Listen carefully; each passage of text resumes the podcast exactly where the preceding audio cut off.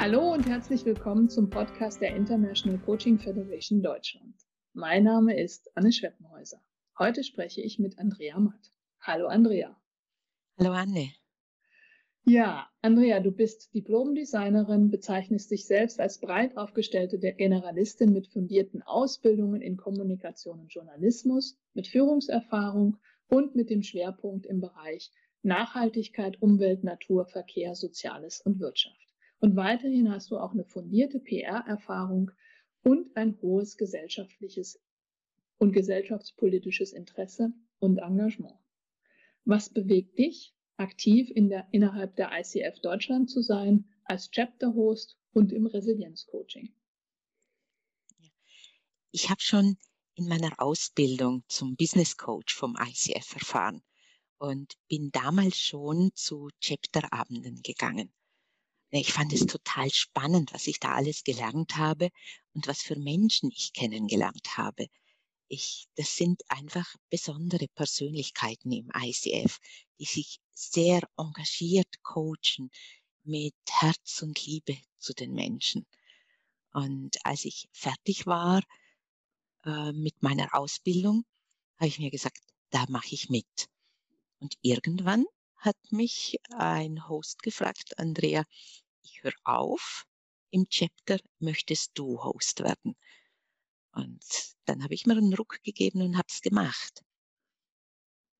Und ich mache die Arbeit so gern, weil ich ja sehr gern mit Menschen zusammen bin, mich mit diesen spannenden Persönlichkeiten austausche und weil ich ja immer schon Events organisiert habe. Es passt also auch gut zu dem, was ich früher schon gemacht habe. Prima, das klingt spannend. Und außerdem bist du ja auch noch mitverantwortlich für das Pro Bono Resilienz Coaching. Mhm. Ja, das ist ein Herzensanliegen von mir, muss ich echt sagen. Das war so, dass wir Anfang von Corona uns mal alle als Chapter Hosts äh, getroffen haben und gesagt haben, ja, wie machen wir jetzt mit unserer Arbeit weiter? Wir dürfen im Lockdown die anderen Menschen nicht sehen. Äh, wir stellen um auf Virtual Education. Und so zwischendrin hat die Lisa Oswald einfach gesagt, ach, wir könnten auch noch Leute coachen. Und äh, dann ist es so weitergegangen und am Abend habe ich gedacht, das war eigentlich eine super Idee. Leute zu coachen, die jetzt für uns sorgen, dafür sorgen, dass es uns gut geht. Das äh, habe ich dann so ein bisschen weitergedacht, habe gedacht, ja, bei mir ist ja die Arbeit zusammengebrochen, das könntest du machen. Und so am nächsten Tag habe ich zum Telefon gegriffen und dich, Anne, angerufen und habe dir von meiner Idee erzählt. Und ich glaube, zwei Wochen später stand alles. Wir haben es einfach organisiert und probiert und gesagt, das machen wir. Und inzwischen ist es äh, ja schon fast ein Jahr her und es ist wirklich eine wunderschöne Aktivität daraus entstanden. Prima, vielen, vielen Dank. Und du machst ja bestimmt unsere Zuhörerin neugierig. Wer kann denn das Angebot von Pro Bono Resilienz Coaching nutzen? Mhm. Also wir haben am Anfang gesagt, alle Menschen, die für uns sorgen, die wollen wir stärken. Deswegen heißt es auch Resilienz-Coaching. Wir wollen mit drei bis fünf Stunden dafür sorgen, dass es ihnen gut geht, dass sie durch diese, gerade Pflegekräfte, was die leisten, ist enorm. Und dass sie das einfach ihnen leichter fällt, das zu leisten. Und wir haben dabei nicht nur an Pflegekräfte gedacht, sondern auch ans Personal in den Lebensmittelgeschäften, die Menschen, die an der Kasse sitzen, die Paketzubringer, Sicherheitspersonal, Fahrdienste, die Busse fahren, all die Menschen, die dafür sorgen, dass wir sicher sein können. Und mit der Zeit haben wir dann festgestellt, alle Coaches, die da drin aktiv sind, dass es ja noch viel mehr Menschen gibt, dass es Menschen gibt, die einfach aufgrund der Situation jetzt besonders gestresst sind. alleinerziehende Frauen, die nicht wissen, wie sie Homeoffice und Schulbetreuung der Kinder organisieren können. Da gab es junge Menschen, die auf einmal wie ins Loch gefallen sind, weil sie mit ihren Berufen starten wollten und niemand sie angestellt hat. Da gab es Studierende, die äh, zu ihren Eltern nach Hause gefahren sind, weil sie alleine sich zu Hause im Zimmerchen auf eine Prüfung vorzubereiten, weil sie dadurch überfordert waren. Und so haben wir unser Angebot dann ausgeweitet und haben gesagt, wir coachen alle Menschen, die wegen dieser Covid-Situation beruflich oder privat besonders gestresst sind und die sich das normalerweise nicht leisten würden, Coaching. Weil das weiß man heute auch aus der Wissenschaft. Wir haben es damals intuitiv eigentlich gesagt.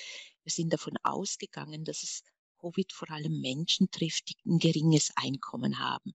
Und das zeigen jetzt auch Studien in der Zwischenzeit, dass das zutrifft. Und für die wollten wir da sein.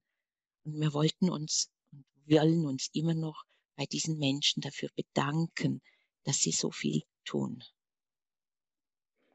Ja, wie hat sich denn die Pro Bono-Initiative Resilienz tatsächlich in den vergangenen zehn Monaten entwickelt?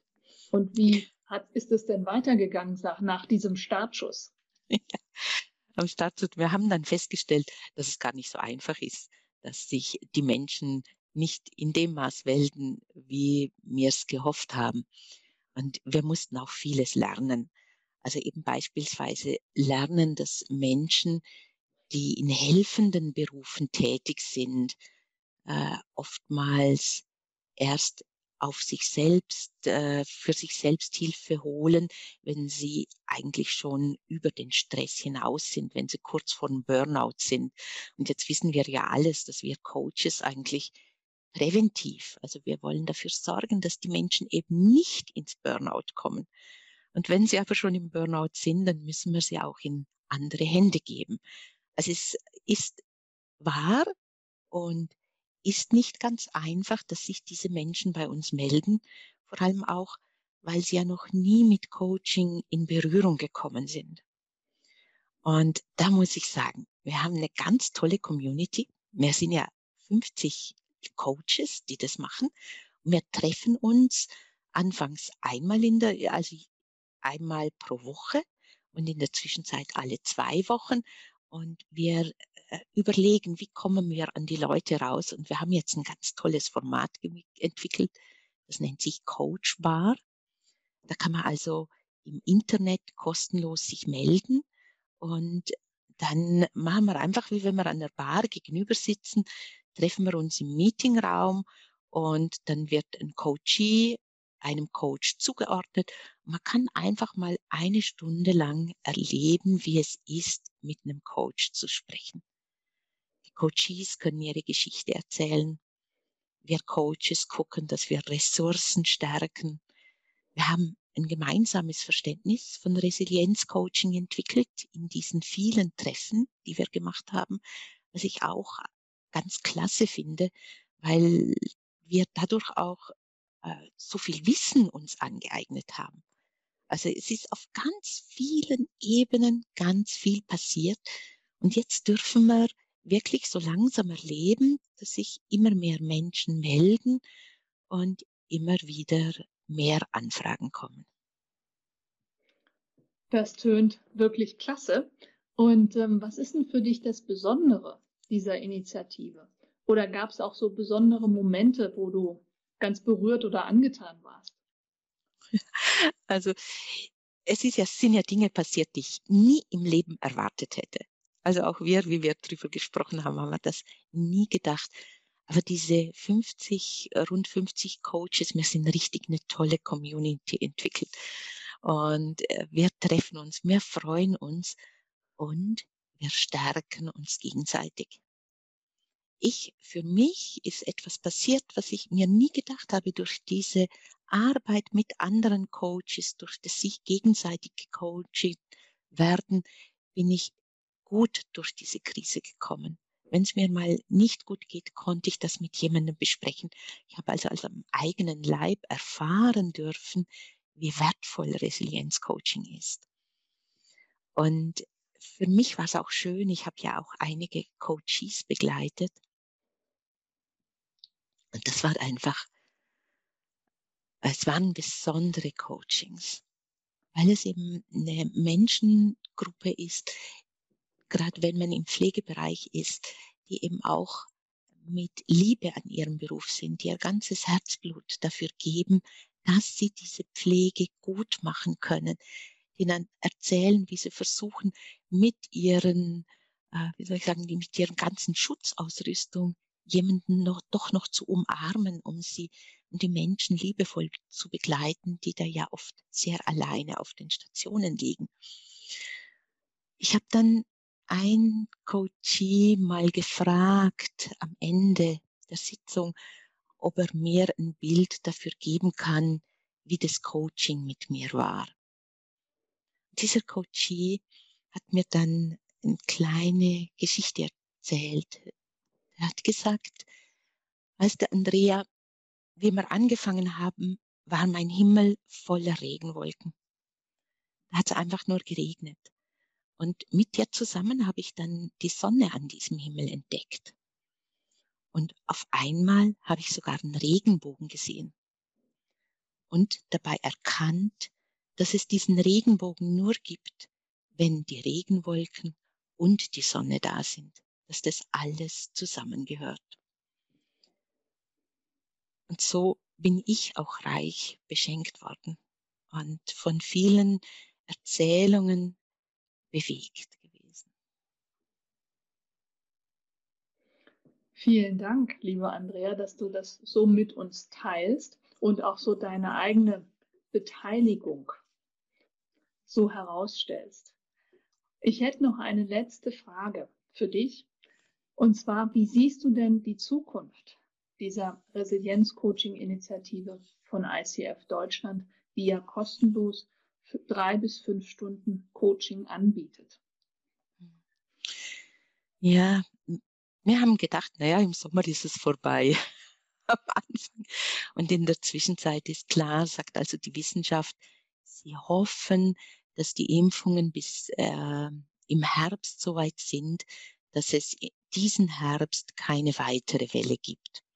Also ich gehe davon aus, dass es unser Resilienz-Coaching noch mindestens ein Jahr lang brauchen wird und dass wir dann auch noch die langfristigen Folgen erleben werden.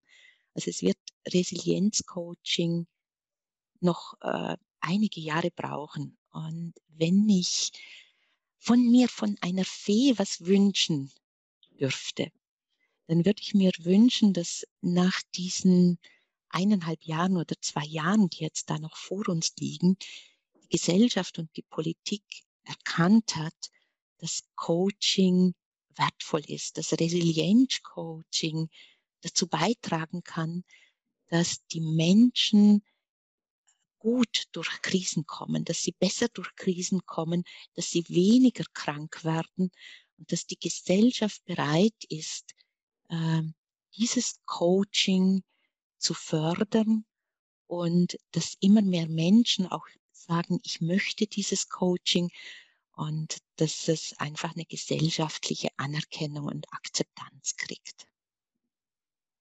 Da wäre ich einfach happy, wenn das wäre. Und dann bräuchte es unsere ehrenamtliche Initiative auch nicht mehr. Mhm. Also das heißt eine Investition in die Zukunft ähm, für das Wohlbefinden und Wohl nicht nur von einzelnen Menschen, sondern von auch insgesamt gesellschaftlich. Ja, es ist ja so, und das finde ich überhaupt am Coaching. Coaching hat für mich so einen großen gesellschaftlichen Nutzen, weil jedes Coaching ja im Kerngedanken dazu beitragen will, dass das Leben eines Menschen besser gelingt. Und jeder Mensch, der zufriedener ist, der beeinflusst ja das ganze System außen herum. Also je mehr Coaching das hineinkommt, desto mehr Zufriedenheit kommt in die Gesellschaft. Davon bin ich einfach überzeugt. Und darum mache ich es so gerne. Vielen, vielen Dank dafür, dass du uns ne, von dieser Initiative den Bogen gespannt hast in das große systemische Umfeld. Vielen, vielen Dank.